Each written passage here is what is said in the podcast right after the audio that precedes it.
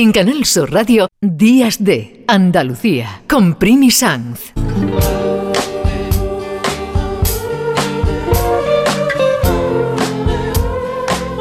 Hoy hemos invitado a desayunar a Pedro Casablan. Yo creo que no hace falta presentación en este país buena parte de Europa y del mundo, y menos en Andalucía, un actor tan consagrado en sus currículums.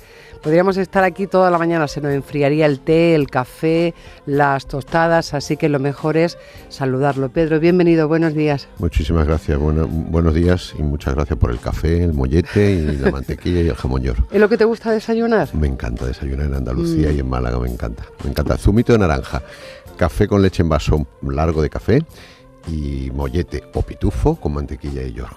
Lo del pitufo te ha quedado muy malagueño, pero tú tienes una trayectoria, mm, ¿sabes dónde te vi una faceta muy distinta?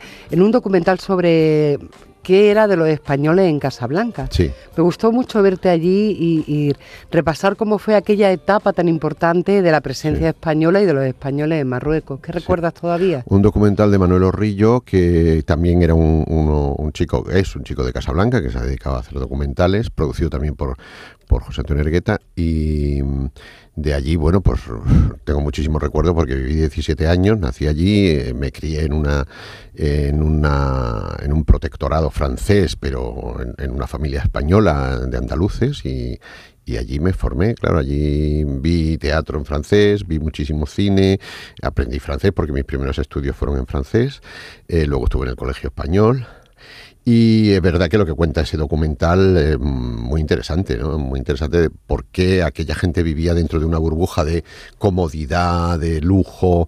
No, no lujo, pero por, por lo menos de, privilegio, ¿no? Gente muy privilegiada que no sabían de alguna, o que sí sabían y no querían saber que estaban, que eran colonos, ¿no? Que era gente que estaba colonizando a un país. Eh, yo creo que en general es lo que se habla en la fabulosa Casa Blanca, que ese fabulosa es una manera irónica de nombrar esa ciudad internacional, que tiene mucho que ver con, con Caleta Palas, que supongo que es de lo Eso que te iba a, decir, que hablando... Málaga en aquella época también, la época de Caleta Palas también era una ciudad muy cosmopolita. Un poco como el Tánger, ¿no? De sí, como Tánger, efectivamente. Mm. La verdad es que, mira, iba a hacer un, un comentario sobre José Antonio Ergueta y este Caleta Pala donde tú interpretas a uno de los protagonistas, a uno de los que estaba en aquel momento de la, de la guerra civil y que se está estrenando también en estos días y se está viendo también en estos días. ¿Te gusta mm, volver a las historias que, que hablan de nosotros, ¿no? de nuestra vida? Hombre, claro, yo creo que... Mm, yo creo que tenemos que, hacerle más caso a nuestra historia y hacer más caso a nuestros eh, a los que estuvieron antes que nosotros y los que pusieron la base para que nosotros seamos lo que somos ahora mismo, ¿no? Y sobre todo en algo como la guerra civil que nunca se dejará de hablar suficiente y se dejarán de cerrar heridas. Por mucho que los antimemoria no, no quieran que se hable más de eso, yo creo que mm, no por nada, sino simplemente porque hay que saber lo que pasó. Entonces el tema de, por ejemplo, la caída de Málaga y la desbandada y todo eso es algo que, que es muy reciente, hace muy poco que sabemos de todo eso. Eh, o por lo menos... Mm, eh, eh, y que tampoco hace tanto tiempo que pasó. No, claro, no hace tanto tiempo que pasó que pasó, además que fue como una, una prueba, un experimento, ¿no? Para, prepararse para la, para la guerra, ¿no? Para la Segunda Guerra Mundial, ¿no? Eh, que, hicieran pruebas de, de, bombardeos aéreos mm, eh, marítimos y por tierra con, con, población civil que estaba huyendo de Málaga hacia Almería en, en aquella carretera infernal donde los asesinaron a todos.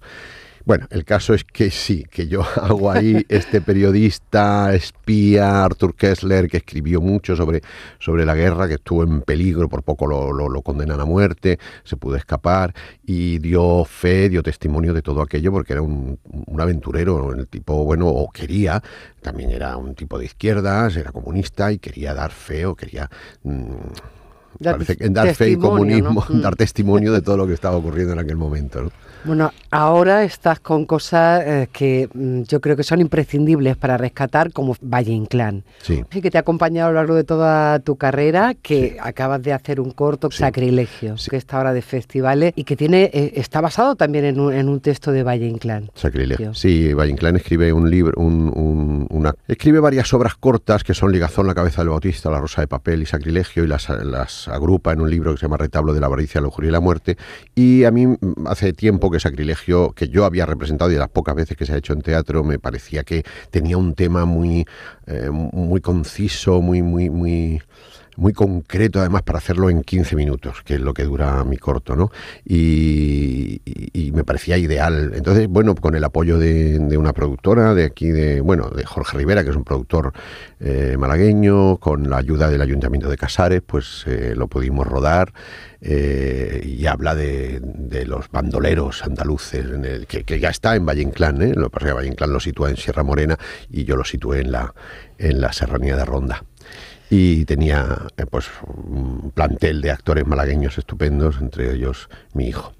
Claro, que, anda, que anda por aquí. Que anda por ¿Qué tal es tu padre? No como padre, que ahí no vamos a entrar, sino como director. ¿Cómo te has sentido a su orden? Pues bueno, bastante bien, la verdad. A ver, ya después de haber estado detrás de cámaras durante tanto tiempo, eh, se hizo fácil, la verdad porque era él y bueno, al tener la confianza ayuda mucho.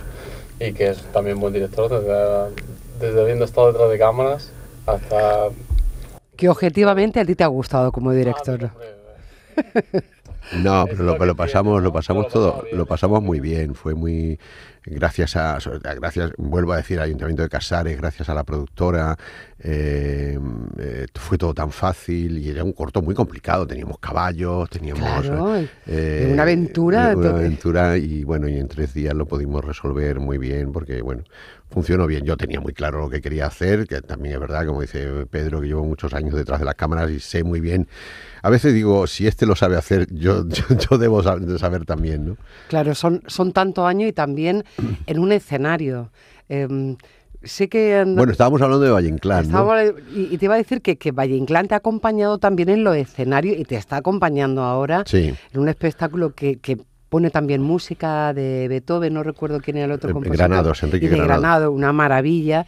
Mm. Mm, y, y, es una versión, o sea, no una versión, sino cómo Gómez de la Serna vio a Valle Inclán, que son dos personajes tremendos de nuestra historia. ¿Qué sale de todo eso? Pues una idea fantástica de Xavier Alberti, que es el director. Eh, no hay que quitarle mérito porque él fue el que tuvo la idea de, coger esa biografía que escribe Gómez de la Serna de Valle Inclán, reducirla a una hora y media de, de teatro y es como una especie de, conferencia, charla mm, musical, porque me acompaña Mario Molina, que es un, excelente pianista, eh, con música de Beethoven, de Granados, con zarzuelas de la época, con cuplés de la época, y, la, palabra y la música pues se, enlazan la una con la otra y, y, acaba siendo un espectáculo muy dinámico, muy ameno y sobre todo muy instructivo y hablando sobre todo de una época que fue la, el 98, la época de la pérdida de las colonias eh, aquí en España y donde surgen, surge una edad de oro de la literatura y del teatro como eh, son pues Valle Inclán, Los Machado, Benavente, Unamuno, eh, Ramón Gómez de la Serna, que es más joven, y, todo eso se cuenta en ese espectáculo que, estamos girando por toda España y muy feliz de, poderlo representar. Eh, ¿Qué te parece e, esta cosa del destino de tu vida que tanto, en tantos momentos te encuentres con Valle? Pues es muy curioso, la verdad, es muy curioso. Yo cuando llegué de, Marruecos, de Casablanca, a la primera ciudad a la que fui, fui a Sevilla a estudiar Bellas Artes y hacer teatro y la primera función que vi fue Luces de Bohemia. Vi Luces de Bohemia en el, en el Teatro Lope de Vega y yo curiosamente no recuerdo haber oído hablar de Valle Inclán en el instituto en Casablanca cuando estudiaba allí. No me acuerdo. O sí, o sí. probablemente sí. Porque tenía una profesora de literatura estupenda y probablemente sí. Machado sí lo recuerdo, pero Valle Inclán no tanto. Fue la primera función que vi. Luego cuando empecé a trabajar en el Centro Andaluz de Teatro, en el CAT, la primera obra que hice fue el retablo y hice Ligazón, el afilador de Ligazón, que la quiero hacer también en, en cine. Luego llegué a la abadía, volví a hacer el retablo, luego he hecho Tirano Banderas en una gira por México, he hecho Las Comedias Bárbaras, dirigida por Vigas Luna, y bueno, no sé, y, un día me llama Xavier Alberti y me dice, quiero hacer la biografía de Valle Inclán y quiero que la hagas tú. Digo, pues es que parece que estoy condenado a Valle Inclán perpetuo, pero es que cuanto, cuanto más entras en la obra de Valle Inclán, más, más te gusta. ¿Qué importancia tiene Valle Inclán hoy?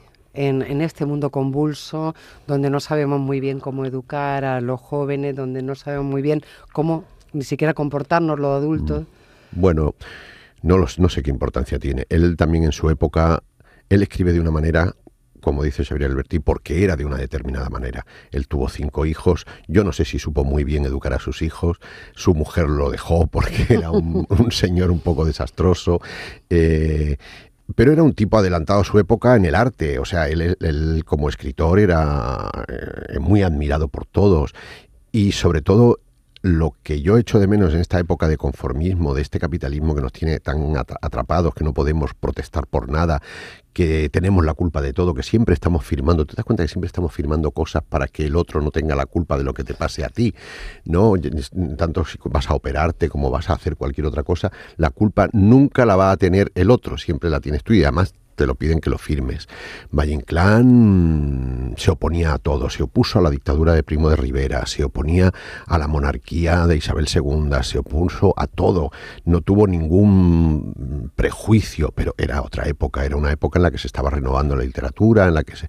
y yo creo que eh, lo único que podemos es ahora mismo echar de menos esa, esa época de, conocimiento y de ilustración, porque ahora no estamos en un momento así, estamos en otro momento, eh, donde probablemente estemos más aburguesados, vivamos mejor, eh, comamos mucho mejor, por supuesto, pero no tenemos, en exceso, pero no tenemos ese afán por la cultura. Y no solo Valle, mm, Ramón Gómez de la Serna es un grandísimo escritor que hay que reivindicarlo. Y con un sentido del humor tan necesario. Exactamente, es que era un humorista de la época, un humorista tremendamente inteligente, porque no solamente las greguerías, que es lo que se estudia en los colegios, yo creo que Ramón Gómez de la Serna hay que leerlo todo porque está lleno de, invención, de, de, de, humor.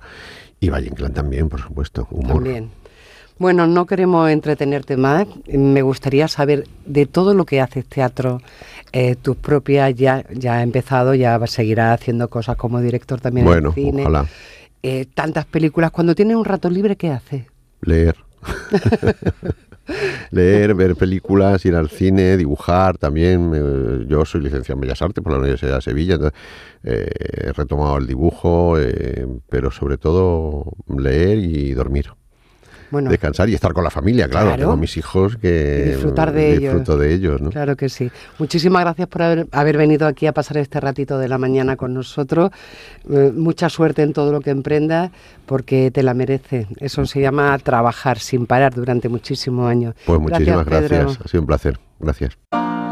Don Ramón María del Valle Inclán. Nace tan peregrino caballero en la fronda gallega.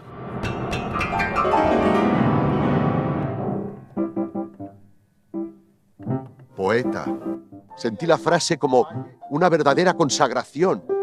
Cuando evoca en verso su nacimiento, ya se ve cómo entra detrás de él la ráfaga misteriosa. Bajo sus estrellas se alzó mi fortuna. Mar y vientos recios me vieron llegar. Se puede vivir, se puede andar. La bestia a la puerta brama estremecida. En sus ojos brilla la noche otoñal y lejana aquella noche de mi vida. Con sus dos caminos y seguí el del mal. El que más vale no vale tanto como vale vale. Lo dejan a uno que no puede ni respirar. Días de Andalucía. Con Primi Sanz, Canal Sur Radio.